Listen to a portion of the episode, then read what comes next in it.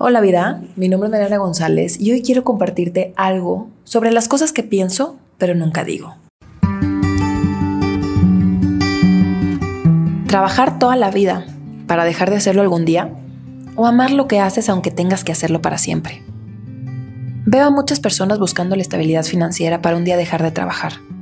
Y yo un tiempo pensé que quería trabajar un mes sí y un mes no, hasta que me di cuenta lo mucho que me gusta hacer mi trabajo y que por ahora no necesito un mes entero de no hacer nada o de solo hacer vacaciones. Dejé de buscar esa estabilidad financiera y empecé a disfrutar más mi día a día.